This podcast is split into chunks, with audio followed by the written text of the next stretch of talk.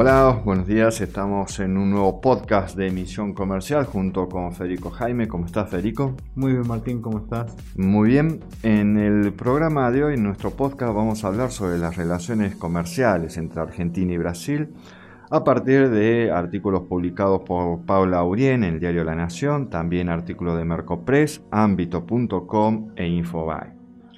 Argentina y Brasil son las dos economías más grandes del Mercosur que se encuentran en constante disputa por el futuro del bloque. Dos países que a pesar de sus diferencias necesitan uno del otro, y es Argentina quien en este momento más necesita cuidar de la relación comercial con Brasil. Para conocer la situación comercial, la consultora ABCB elaboró un informe según la base de datos de la Secretaría Especial de Comercio Exterior y Asuntos Internacionales, el CECINT de Brasil que demuestran que en el mes de julio el superávit comercial con nuestro país ascendió a los 167 millones de dólares, es decir, un 21% más que el mismo mes del año anterior. Mientras tanto, en Argentina anuncian que el intercambio comercial con Brasil se encuentra en su punto más alto desde el año 2018 y analizan que en un contexto de fuerte repunte en el intercambio comercial, estimamos para este año una profundización del déficit comercial con nuestro principal socio, producto de un mayor dinamismo en las importaciones que en las exportaciones.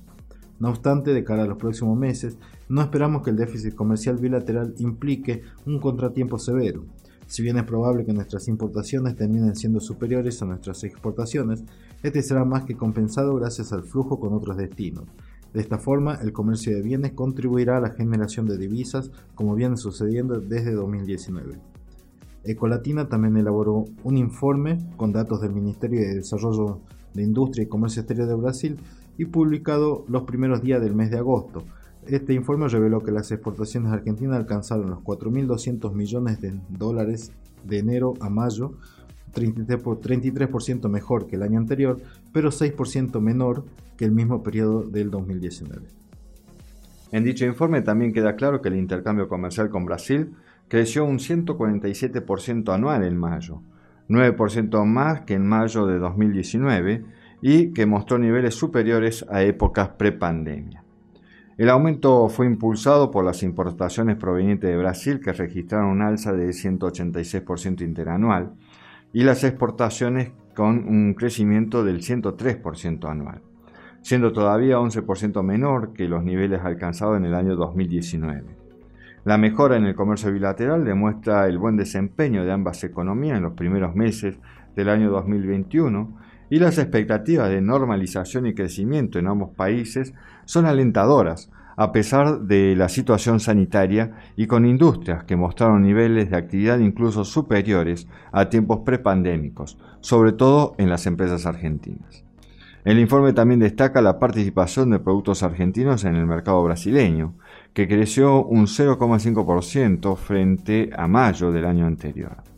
Después de tocar mínimos históricos en el año 2020, la participación de las ventas argentinas fue del 5,2% en lo que va del año 2021, aunque se mantuvo por debajo del 6,5%, la media de los últimos 10 años. Para Ecolatina, las exportaciones a Brasil deberían aumentar alrededor de un 15% para fines de 2021 impulsadas por la recuperación de su producción industrial que crecería casi un 5% por encima del 4% promedio de la economía. Este aporte será fundamental para que nuestras importaciones puedan crecer sin erosionar la balanza comercial favorable obtenida en 2020. De esta forma, Hacienda podrá utilizar las reservas para cancelar obligaciones internacionales sin generar grandes tensiones a nivel de reservas, indicó también el informe.